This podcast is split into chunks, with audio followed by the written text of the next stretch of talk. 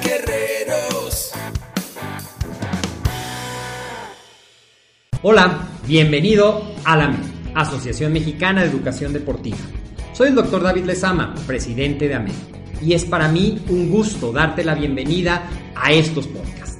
Este programa está diseñado para compartir contigo conocimientos de los temas que nos apasionan a todos los que amamos el físico-constructivismo y el fitness y queremos mantener un estilo de vida saludable.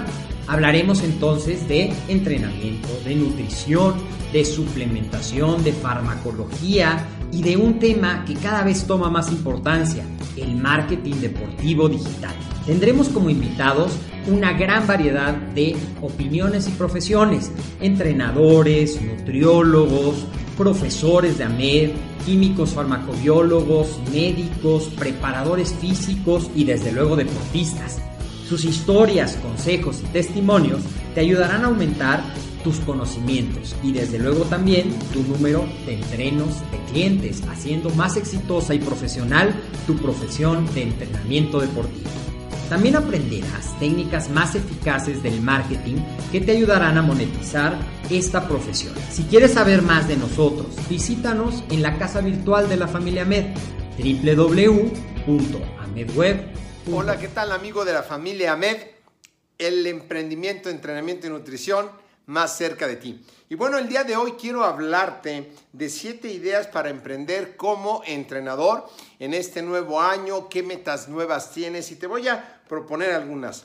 Número uno, entrenar a deportistas de alto rendimiento, pero que no sean profesionales. ¿Como cuáles deportistas? Pueden ser triatletas, eh, competidores de Ironman, eh, deportistas amateurs, pero que estén muy metidos en eso. A pesar de toda la situación que estamos viviendo, esto se va a reponer, el ser humano siempre se reinventa y encontraremos nuevas maneras de poderle servir a la gente. Así que si tú puedes buscar gente que le guste mucho eso, también físico-culturistas de competencia, men's physique, eh, las mujeres de bikini, es muy buen nicho de mercado porque tienen ganas de aprender más, están dispuestos a invertir, tienen un mayor compromiso y es una buena idea de empezar a, a emprender con ese nicho. Número dos, poder ser director técnico de algunos equipos. Eh, hay muchos equipos todavía jugando hoy día conforme los semáforos se van poniendo en amarillo y en naranja. Hay deportes en equipo en lugares cerrados donde solamente están jugando los equipos y muchos necesitan una dirección técnica. Pero más que dirección técnica en cuanto a entrenamiento, en cuanto a coaching deportivo, en cuanto a liderazgo, comunicación asertiva, escucha activa, resolución de conflictos dentro del equipo para el equipo pueda mejorar su desempeño. Punto número tres, poder encontrar atletas para que seas manager de esos atletas. Actualmente hay mucha gente que tiene habilidades anatómicas, estructurales, antropométricas para poder desarrollar muchos tipos de ejercicios pero ellos no lo saben. Si tú haces una investigación, una labor de campo, probablemente encuentres atletas que les puedas ayudar a que brillen en otros lados y hacer un win-to-win donde puedes también emprender. Hay muchos ejemplos que esto y hay incluso empresas que se dedican a eso. Punto número cuatro, especializarte en administrar entidades deportivas. Actualmente hay muchos gimnasios pequeños que no tienen una buena administración. Puedes eh, encontrar información sobre Money Pro, una aplicación que da cursos de administración básica gratis, y empezar a administrar gimnasios pequeños para que puedas adquirir experiencia por una iguala y que puedas hacerlos rentables con nuevas ideas para que tengan más ingreso y también ideas para que puedan vender algunos productos online. Esa es una buena idea también.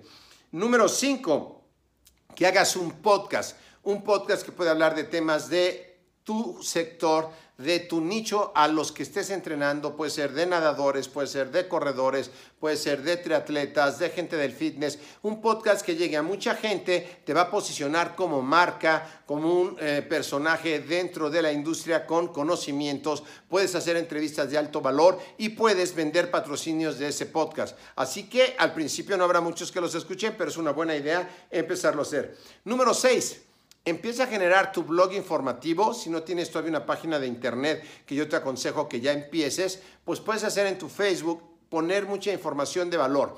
Por ejemplo, por días, puedes decir, el tal día voy a hablar de tal tema, martes, lunes, miércoles, de lunes a viernes es una buena idea y puedes variar los temas. Por ejemplo, nosotros en AMED los lunes hablamos de nutrición, los martes de marketing eh, deportivo, los miércoles de entrenamiento, los jueves de marketing digital aplicado al deporte y los viernes de coaching.